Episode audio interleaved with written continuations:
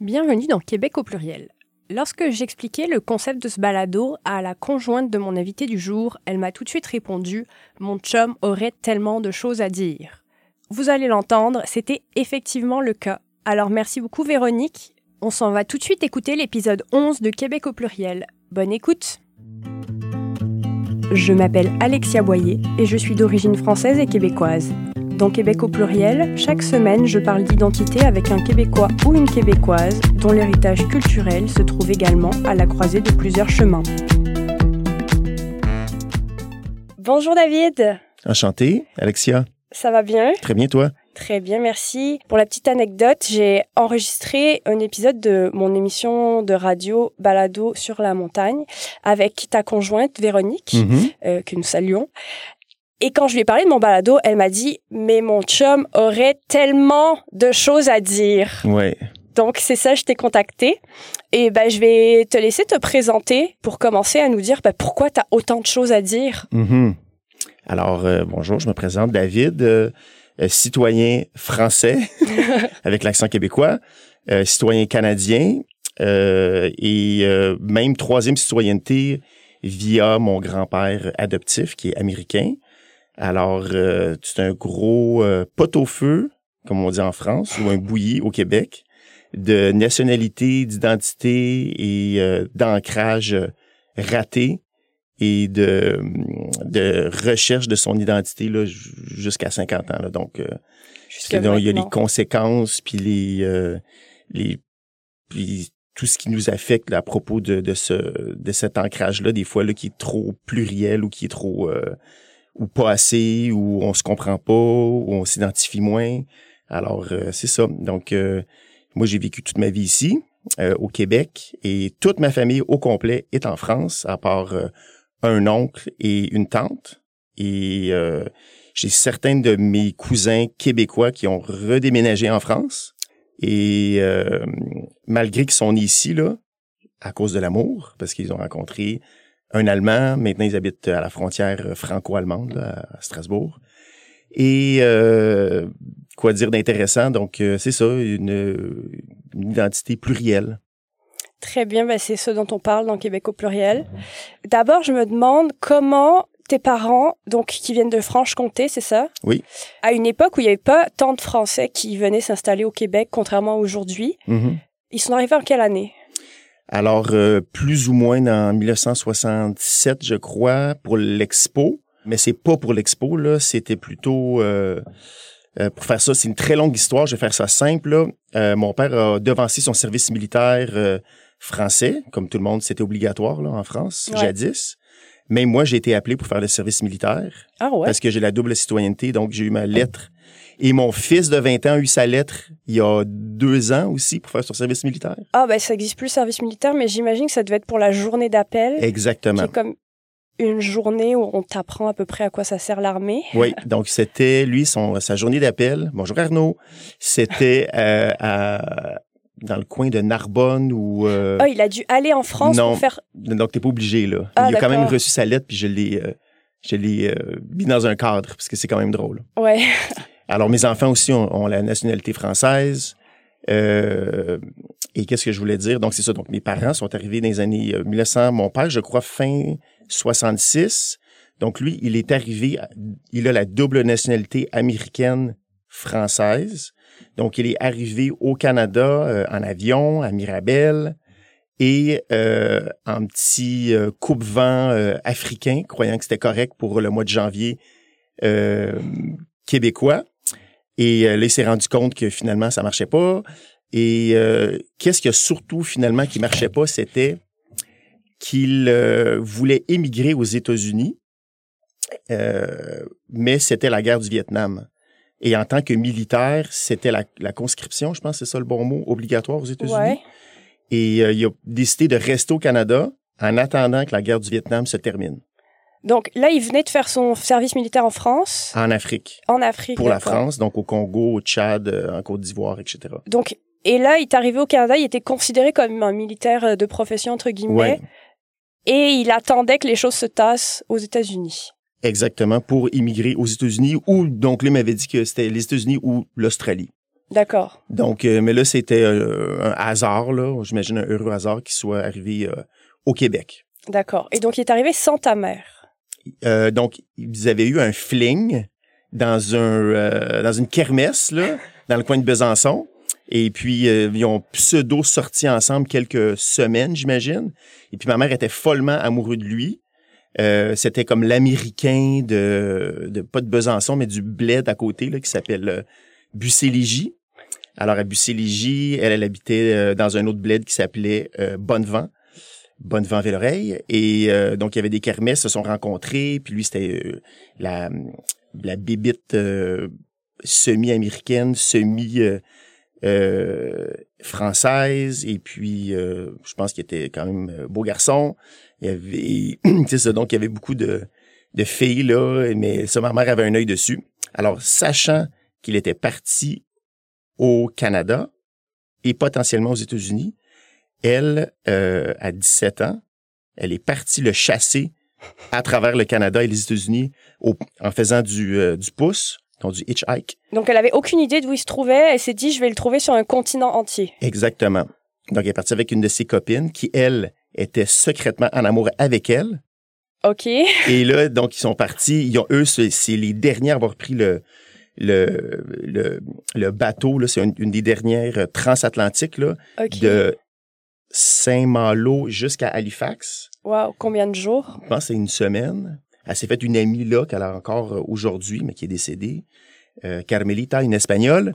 Alors là, c'était la- une des dernières fois qu'il y a eu le transatlantique. Et elle, elle a chassé mon père pendant presque un an à travers les États-Unis pour finalement lui- jamais savoir qu'il était jamais venu aux États-Unis à cause de la guerre du Vietnam.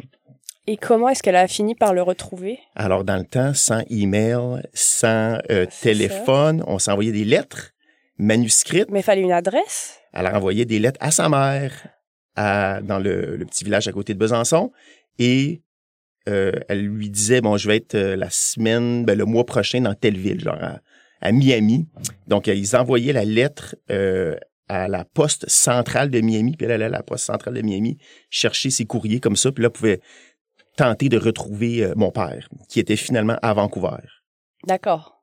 donc, elle l'a retrouvé un an plus tard, quelque chose comme ça, à Vancouver, puis il était fiancé avec une Finlandaise. Il s'est sauvé et finalement, elle a toujours couru après lui pour finalement le retrouver au Québec et ils ont eu des enfants et euh, ils voulaient retourner en France, mais finalement, le temps a passé, ils se sont trouvés des jobs, ils se sont établis, puis ils ont eu trois enfants. Moi, j'étais le dernier à Québec et euh, à cause de Michelin, une compagnie française qui avait, qui avait engagé mon père. Et finalement, il été transféré à Montréal. Et c'est pour ça qu'on a vécu dans le coin de Montréal euh, tout le reste de notre vie. Wow. On dit souvent, tu sais, euh, les histoires d'amour, quand ça veut pas, ça veut pas, mais finalement, parfois, euh, quand on voit Ouais, le trajet de ta mère, Ouais. elle, elle s'est battue, puis ça a fonctionné. Mhm. Puis la Finlandaise, est-ce qu'on sait ce qui lui est arrivé, la pauvre? Ben, mon père, je pense qu'il y a une, il il y a, le, il y a une faculté de, de mé- sa mémoire a lui failli, là, donc il, il connaît pas son nom puis il se rappelle plus d'elle. Ok, euh, ouais. l'a oublié. euh, Je sais même pas si c'est son visage. Alors, euh, Oh. papa, est-ce que tu te rappelles d'elle? Et donc, ils se sont retrouvés à Vancouver. Après, est-ce qu'ils sont venus au Québec parce qu'ils voulaient euh, vivre dans un environnement francophone? Oui. Mais en fait, non, c'est pas exactement ça. Ils sont revenus. Mon père est revenu avec son ami. Il s'est fait un ami québécois là, sur la route. Euh, Louis. Alors, ils sont revenus au Québec parce que là, il voulait vivre avec son copain, là, euh, Louis, là, travailler, euh, faire des jobs bizarres comme laver la vaisselle. Euh, donc, ma mère, elle l'a retrouvé comme laveur de vaisselle à Saint-Sauveur. Ok. Donc, lui, il avait toujours l'intention de retourner aux États-Unis. ah, parce qu'elle l'a pas retrouvé à Vancouver, elle l'a retrouvé à Saint-Sauveur? Elle l'a retrouvé à Vancouver, mais il s'est sauvé. Ok. Alors, c'est ça. Donc, euh, elle l'a re- re- re- retrouvé une deuxième fois pour finalement mettre le grappin sur lui. Ouais. Et donc, il était laveur de vaisselle à Saint-Sauveur. Ok. Donc, ton père, il est à moitié américain, à moitié français. Oui. À l'époque, des gens qui étaient à moitié américains en Franche-Comté, il devait pas y en avoir beaucoup. Non. Comment est-ce que ça s'est passé? Alors là, lui, euh, comment ça se passe, c'est que c'est un enfant adopté. Il a été adopté quand même à un âge tardif de 5 ans par une Française et un, un Américain qui, eux, ont perdu leur enfant euh, d'une maladie là, pendant la guerre. Donc, pas, je pense quoi, je pense pas que c'est à cause de la guerre, mais il est tombé malade. Oui, il y a eu beaucoup d'épidémies. Ouais, il est décédé. Donc là, ils ont adopté un enfant. Euh, je crois là que euh, Dean, donc mon grand-père adoptif de Salt Lake City, Utah, lui, euh, il connaissait cette dame-là de la base militaire. Donc là, il a entendu parler de l'enfant, ils l'ont adopté. Et puis, euh, donc c'est ses parents adoptifs, son père adoptif, Dean, qui lui a donné la nationalité américaine. Donc mon père, il habitait en Californie peut-être euh, quelques années quand il avait 7, 8, 9 ans. D'accord, donc ton père, il est vraiment biculturel, franco-américain, bilingue, j'imagine. Ouais. Et Zabriskie, ça vient d'où? Alors ça, c'est le nom adoptif de mon grand-père, Dean Stewart Zabriskie. Donc ça, c'est un nom typique comme Tremblay au lac Saint-Jean à Salt Lake City. C'est un nom d'origine polonaise. Euh, avant, le premier immigrant polonais qui portait ce nom-là, euh, Albert Saparowski, ils ont changé son nom en 1840, en, en 1648 pour le faire plus facilement, euh, sais, que ça se dise plus facilement. Donc, ils ont changé de Saparowski à Zabriskie. Donc, il n'y a pas de Zabriskie en Pologne. Donc, déjà là, ça, identitairement, c'est déjà... euh, et euh, il y a un musée, d'ailleurs, si vous voulez le visiter, à, en son honneur à ce gars-là, parce qu'il est devenu très immensément riche, puis il y a eu euh, des grandes terres, puis c'est ça, il parlait sept langues. Donc, euh, c'est ça, c'est un nom assez célèbre là, euh, au Utah. D'accord. Et toi, t'as grandi en parlant français et anglais ou juste français?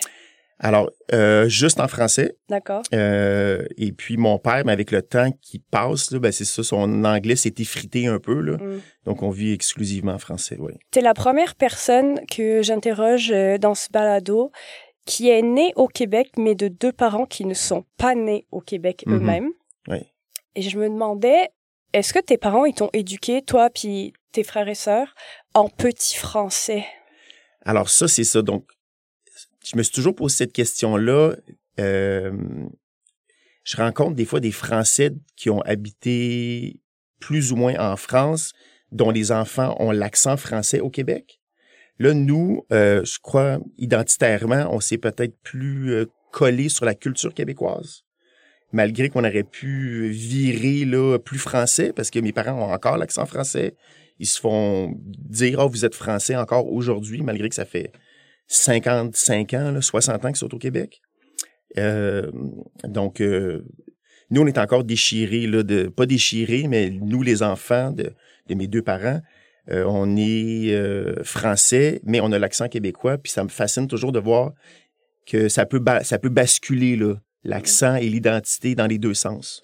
Comment tes parents, ils vivent de se faire dire vous êtes français alors que finalement, ils ont passé l'essentiel de leur vie euh, au Québec? Euh, alors pour eux, lorsqu'ils retournent en France, c'est des Canadiens parce que l'accent est un peu et, les- et surtout euh, les, euh, les expressions là, pour les Français, ça les fait rire. Euh, donc ils sont, tu sais, sont au milieu de l'Atlantique, là, sont ni au Québec ni en France, euh, mais ils s'identifient vraiment fortement français et fortement québécois. Euh, mais je pense qu'ils sont avec tout ce qu'ils ont vécu, là, l'immigration, euh, euh, tu sais, faire une, se refaire une vie à travers euh, un nouveau pays, ils sont vraiment forts, puis leur identité est bâtie d'une manière assez solide pour que ça les dérange pas. Je pense que ça, ça leur fait plaisir d'être euh, avoir une dichotomie là, d'être semi-français, semi-canadien, tout dépendant où est-ce que t'es. Et toi, quand tu vas en France, j'imagine que les gens, ils te, ils te considèrent tout de suite comme un Québécois.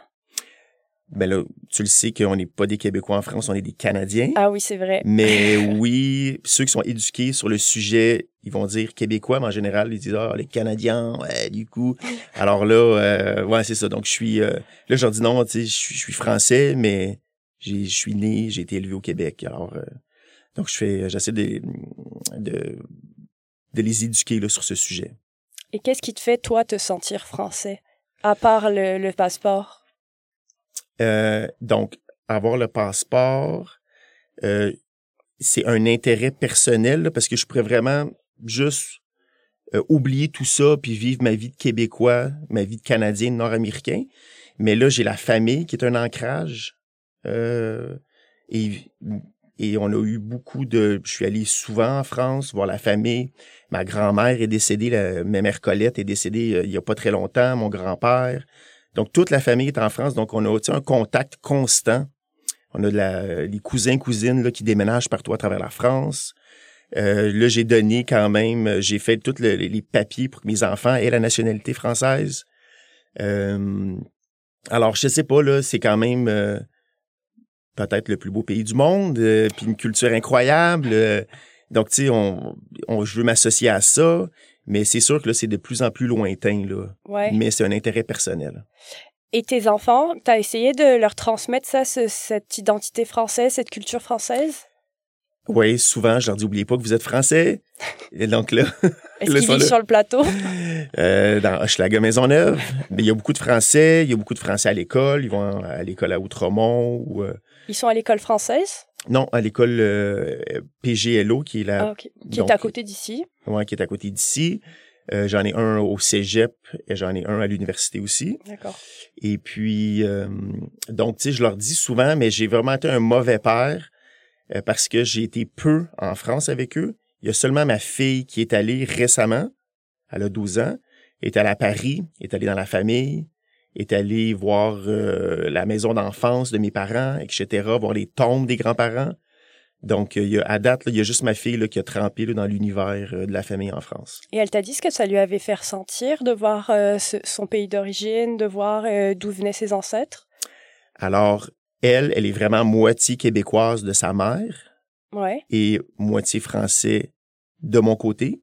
Et puis, euh, ben, je pense qu'elle, c'était toute sa vision de la France, là, c'est Emily in Paris. Donc là, c'était beaucoup Paris, puis c'était donc euh, je sais pas si elle réalise jusqu'à quel point là, mais euh, elle a trouvé ça intéressant, puis je pense qu'elle a aimé ça. Oui, puis ce dont je parle souvent euh, avec euh, les personnes qui sont dans notre situation, c'est-à-dire de pas être nés dans le pays de nos parents, c'est que eux ils amènent la culture, mais la culture de leur époque, de leur mhm. génération. Donc j'imagine que même ce que tes parents t'ont transmis à toi, c'est pas la culture que les gens qui ont ton âge ont vécu. C'est comme moi, tu sais, quand je raconte que à la maison on écoutait euh, Beau Dommage, il y a aucune personne de mon âge qui est fan de Beau Dommage. Avant que je vive au Québec, la majorité de mes références culturelles, c'était des références des années 80 parce que c'est ce que ma mère a apporté avec elle quand elle est venue en Europe. Donc toi, j'imagine que tes enfants sont rendus au point où c'est leurs grands-parents, donc des références des années 60, ça commence à faire loin. OK. C'est tellement intéressant, là. J'avais jamais pensé à ça. Alors, euh, ma mère, c'est la plus grande fan de Johnny Hallyday du monde, là. Elle devait être triste quand il est mort. Alors, euh, puis là, moi, à travers de ma mère, euh, là, je suis, tu sais, j'étais pas un grand connaisseur, mais tu sais, je sais que je sais son vrai nom. Euh, je sais, je pense qu'il est belge, etc.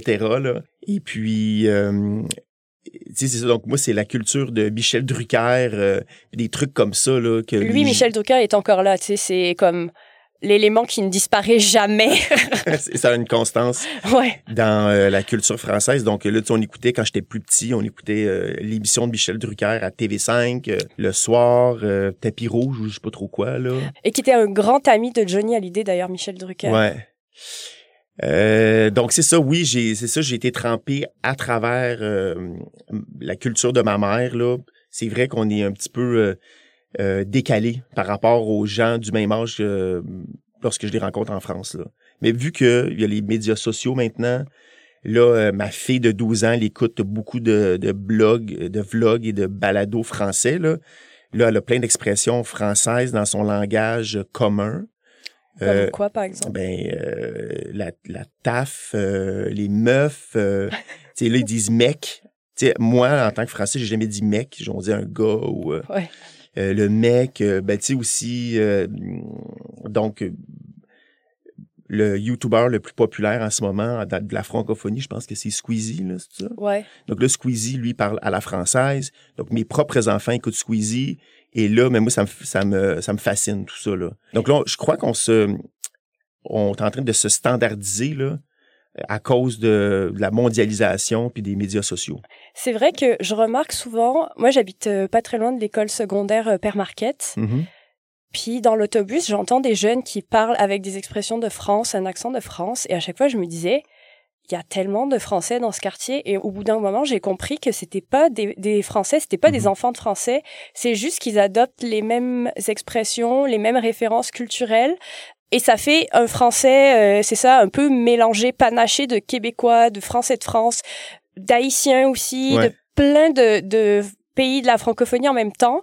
Et finalement, le français que les jeunes parlent aujourd'hui à, Montréal, c'est quelque chose dont Jérôme 50 parle euh, dans son lexique du chiller. Je ne sais pas si tu as entendu parler de ça.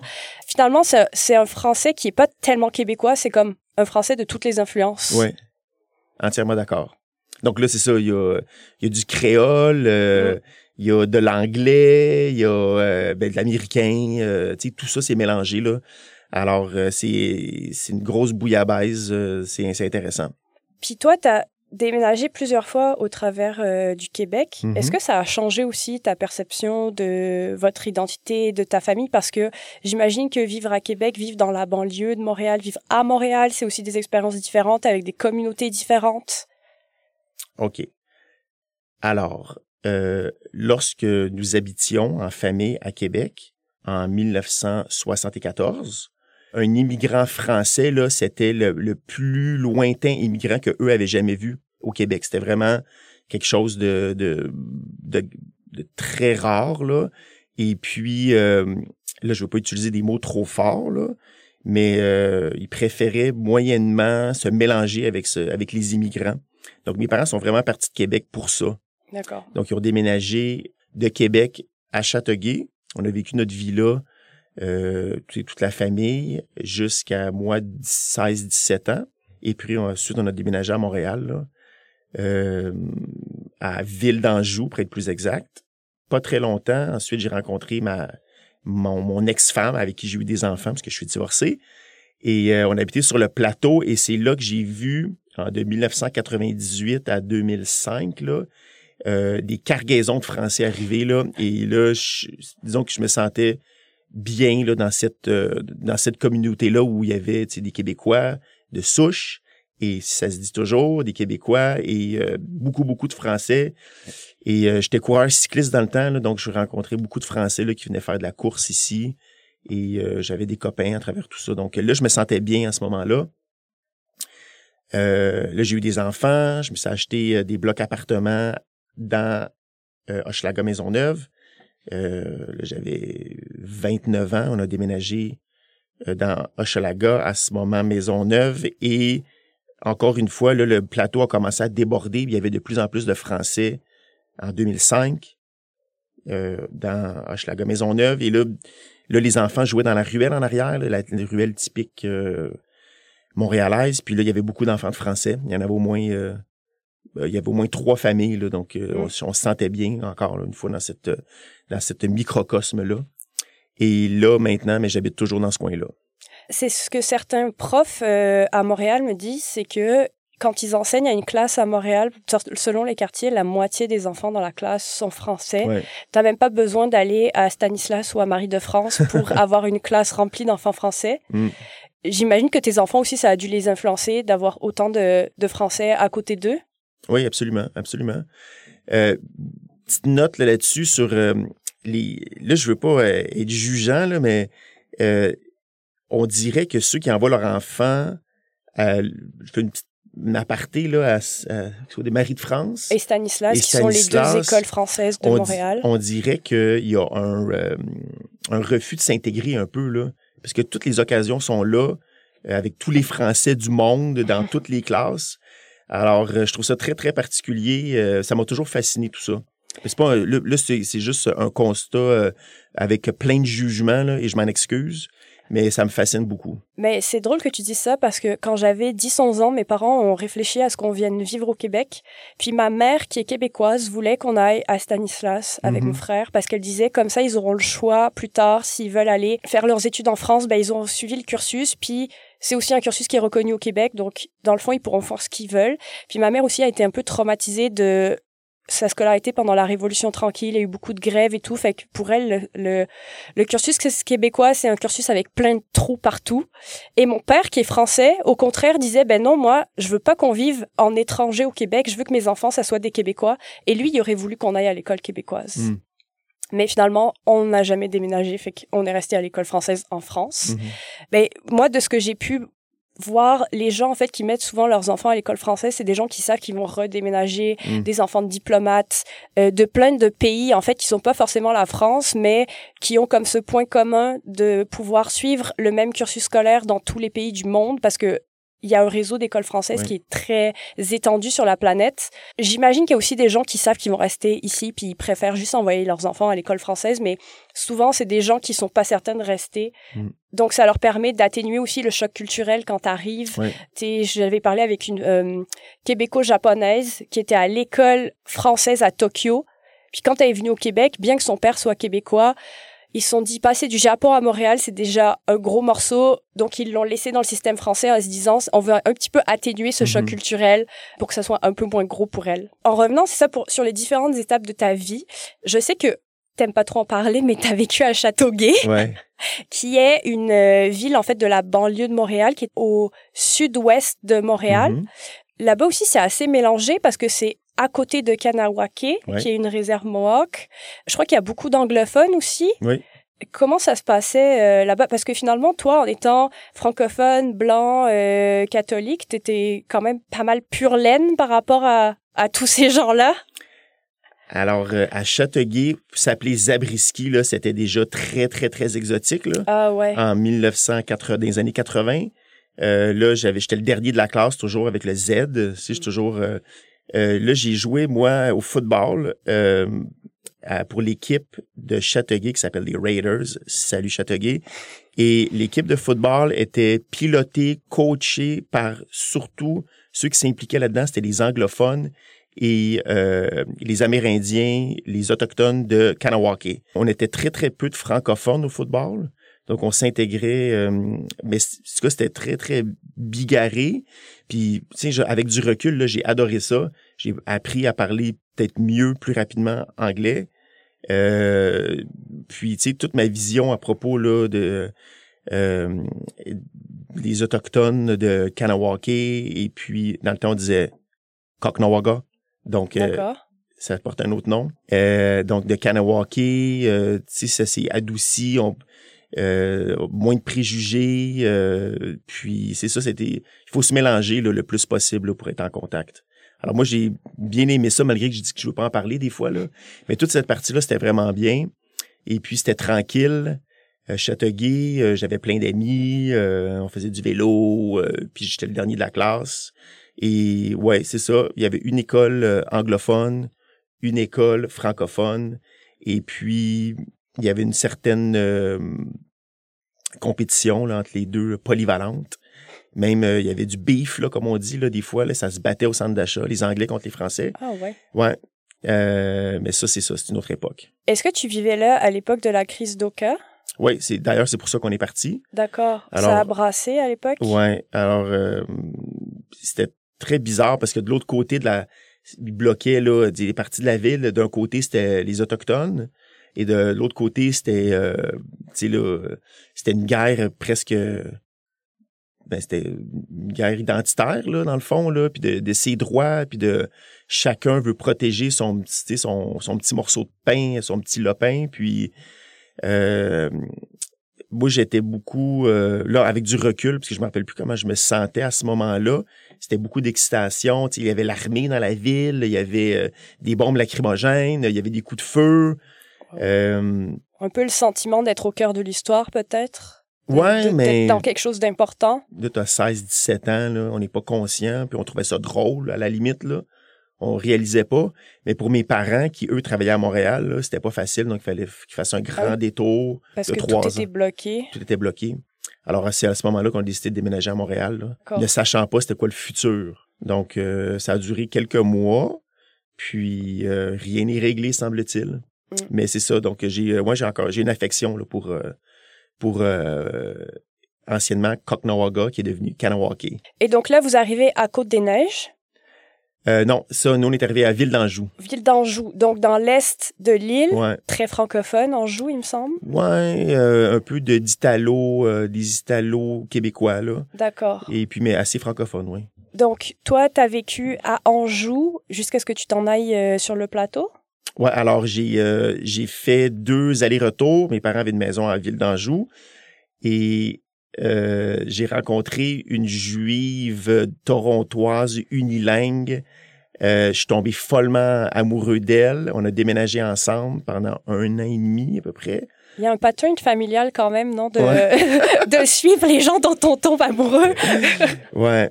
Alors là, on, a, on s'est loué un appartement dans le ghetto Concordia pendant un an et demi. Là, j'étais à l'université Concordia pendant un an. Euh, je voulais devenir professeur d'histoire. Euh, j'ai trouvé ça difficile. On s'est laissé et je suis retourné chez mes parents. Mais là, j'ai amélioré mon anglais et j'ai développé mon identitaire canadien. Alors, euh, ça a amené ça, euh, les amours, c'est ça que ça fait aussi. Hein? Et donc, est-ce que tu peux en parler de ton identité canadienne? Encore une fois, là, il y a des faits historiques là, qui se mélangent avec tout ça. Euh, je sortais avec Samantha. Bonjour Samantha. en 1994-95. En 1995, c'était le référendum. Et alors, elle était unilingue anglophone de Toronto avec le droit de vote. Et puis, donc, elle, on venait vraiment de deux milieux complètement différents. Toronto, unilingue, euh, québécois, fils d'immigrants francophones. Je sais pas ce qu'on faisait ensemble, là, mais on s'aimait beaucoup, on expérimentait la vie. On était jeunes. J'avais 21, elle avait 20, j'avais 20, elle avait 24, je pense. Et puis, euh, ben c'est ça. Donc, tu sais, ça, j'ai dû me faire une tête sur le Canada à ce moment-là le plus possible. Et puis, on a eu des grandes discussions, euh, des chicanes. Euh, puis je votais en plus, euh, où est-ce qu'on habitait, c'était le, ghetto Concordia, c'est annexé à Westmount. D'accord. Donc, quand j'ai voté pour le référendum, j'étais peut-être sûrement le seul francophone là, qui a voté dans cette dans ce bureau de vote-là, euh, parce que c'est tous des anglophones. Donc, c'était vraiment un milieu particulier euh, où j'ai dû me faire une tête. Là. Donc, euh, là, ta vraie question, c'est est-ce que je me sens canadien? Tu dis que tu as développé cet aspect identitaire canadien. Mm-hmm. Qu'est-ce qui différencie aussi le Canadien et le Québécois en toi? OK. Alors, je vais m'affirmer. Je me sens vraiment québécois avant tout, là, à 100% Et Canadien en deuxième. Euh, et ensuite, euh, euh, à pied d'égalité, je me dis Canadien-Français. Puis en troisième, ça serait peut-être américain. Donc, c'est très difficile de, se faire une tête, mais je crois que, tu sais, avec la vie qu'on, que j'ai vécue avec mes enfants et c'est ça, là, tout le, le parcours, là, je me sens québécois. Là vraiment, c'est ça mon, identité du moins. moi, parfois, je fais des choses, je me dis, oh, je me sens tellement québécoise. Ouais. Ben, souvent, c'est des choses assez anodines. Est-ce que toi, tu as, des choses comme ça où parfois tu dis, oh, je suis tellement français quand je fais ça, oh, je suis tellement canadien? Ouais. Non, j'ai pas ça, j'ai pas ça. Euh, mais moi, je me sens souvent off, par exemple. Je me dis, aïe, aïe, là, je suis comme pas québécois ou aïe, aïe, là, je suis pas français. Euh, tu sais, je trouve que je suis tout le temps off de, de sur les repères là. Et là, si je vais en France, j'ai pas l'accent. Là, je peux me donner un accent du coup et parler à la française, mais tu sais, c'est c'est une imitation là, puis c'est pas la, c'est pas moi. Donc souvent, on dirait que moi, je suis euh, décalé. C'est mm. plus ça. Je me sens décalé, même si je me sens, disons que dans toutes mes identités là, c'est la québécoise qui est la plus forte. Je me sens quand même décalé de par mon nom, de par euh, mes parents. Euh, puis c'est ça, moi c'est plus comme ça que je, je, le ressens. Donc ton identité finalement, elle s'incarne plus quand tu ne te sens pas quelque chose que quand tu te sens quelque chose. Ouais. C'est intéressant. Puis tu parlais du fait que tu te sentais quand même un petit peu américain. Là, est-ce qu'il y a aussi des choses parfois où tu dis là je suis pas américain ou ben là, l'américain c'est le plus dilué de tout là parce que c'est quand même euh, j'ai jamais habité là. Euh, c'est mon grand-père, euh, c'est le père de mon père là, qui est vraiment malgré qu'il est adoptif, là, pour mon papa, c'est son papa à lui. Euh, il a habité chez nous, à Châteauguay, quand il était très vieux. Là, donc, euh, il a fait un passage de, peut-être d'un an, là, je me rappelle plus combien. Puis là, j'ai plus, j'ai été capable de, de, tisser des liens, mais j'étais quand même assez jeune. Et puis, euh, ouais, on a cette identité-là qui, qui c'est la plus diluée là, de toutes les identités. Est-ce qu'il est qu'il te racontait des choses des États-Unis? Est-ce que lui, il a essayé de te transmettre quelque chose? personne n'a essayé de nous influencer. Là. Euh, c'est juste être. Donc, ils étaient euh, comme ils sont. Puis euh, c'est juste si tu as de l'intérêt, puis tu es curieux. Tout ce côté-là, je préfère semblant que ça n'existe pas parce que c'est mm-hmm. tellement infime.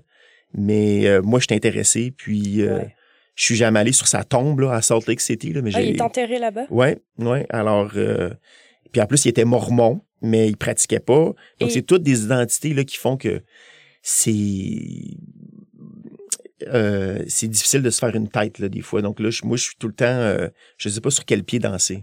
Puis il était mormon, mais il a pu se marier avec une femme qui, elle, n'était pas mormone? Alors, c'est un mormon non pratiquant. Alors, il est né mormon euh, dans une famille de mormons, mais euh, il y a des froqués, comme on dit, Ok, donc c'est lui qui a pris la décision de quitter cette communauté-là. ou juste de pas pratiquer. Ouais, parce que là, il a habité la vaste majorité de sa vie, cet homme-là, en France. Ouais. Où il y a Euh, très peu de mormons, donc aussi j'imagine que ça oui, devait être ouais. compliqué de d'en trouver. Oui, puis en plus, je pense qu'il y avait une petite tendance à picoler. Alors, euh, Ah, les Mormons n'ont pas le droit de boire, c'est ça. Alors, euh, c'est ça, il était pas à sa place. Ok. Et tes enfants, eux, le côté américain, ça se passe comment? Mais c'est vraiment absent, là. Je pense que là, c'est trop dilué, puis Mm. euh, je leur dis, là. Alors, même moi, j'ai déjà fait des démarches, là, pour avoir ma nationalité américaine. Mais, euh, alors, vu que mon père a, perdu sa nationalité américaine parce que il a décidé de ne pas faire la guerre du Vietnam. Donc, euh, pour des raisons administratives, là, où c'est trop loin, il y a un, moment où est-ce que ça devient euh, defunct, là, je sais pas comment on dit en français. Et puis, euh, après quelques...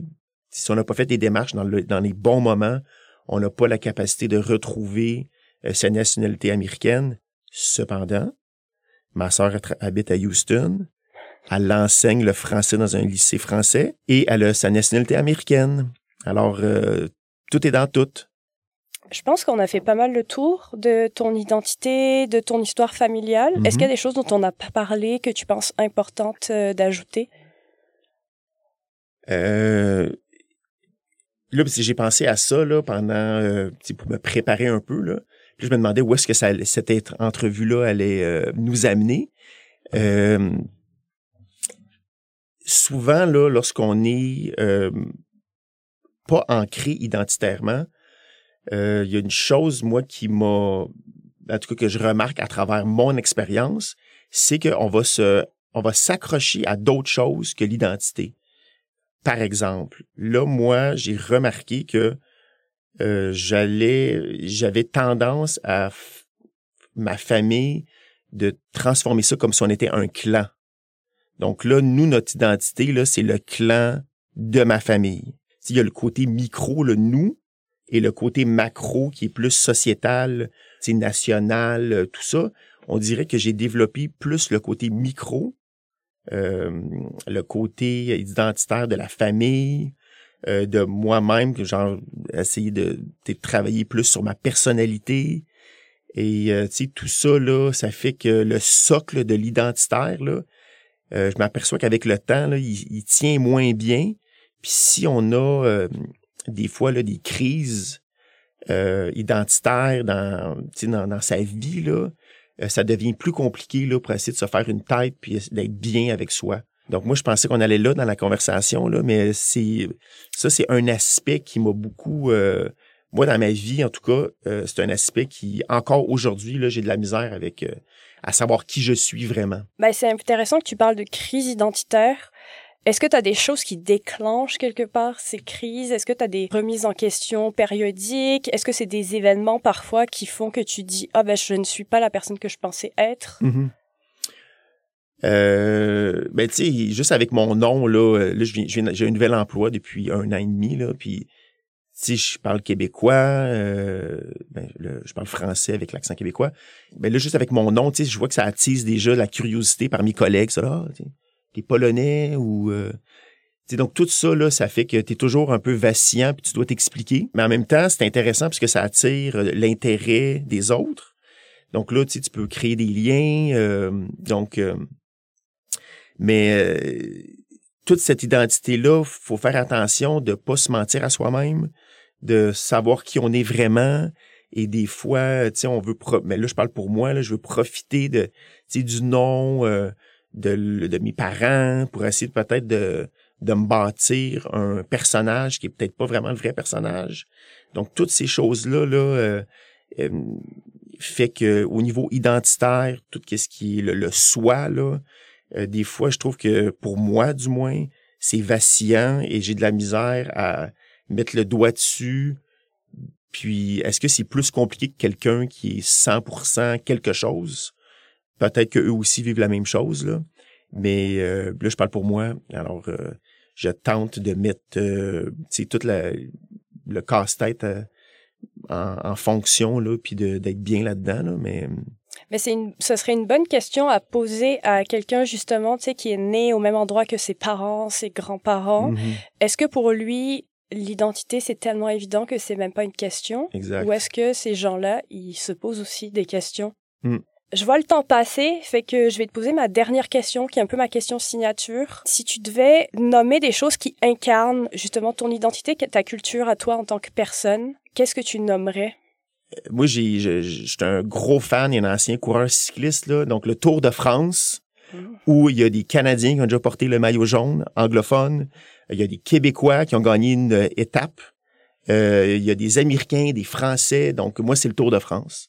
Alors, parce que c'est comme chez moi, mais il y a toute cette... C'est tellement compliqué, les équipes, les nationalités, euh, euh, puis, tu sais, le désir de gagner, le dépassement de soi. Donc, moi, ben, je pense que c'est le Tour de France. C'est ça, mon identité. Très bien. Ben, ce sera le mot de la fin. Merci beaucoup, David, d'être venu me rencontrer à CISM. D'ailleurs, pour l'anecdote, tu as déjà eu une émission à CISM. Mm-hmm. Donc, euh, j'espère que ça t'a rappelé des bons souvenirs. Absolument. Et puis, euh, je retrouve mes auditeurs la semaine prochaine. Bye bye. Merci. C'était l'épisode 11 de Québec au pluriel, un balado produit avec CISM. À la semaine prochaine pour un nouvel épisode.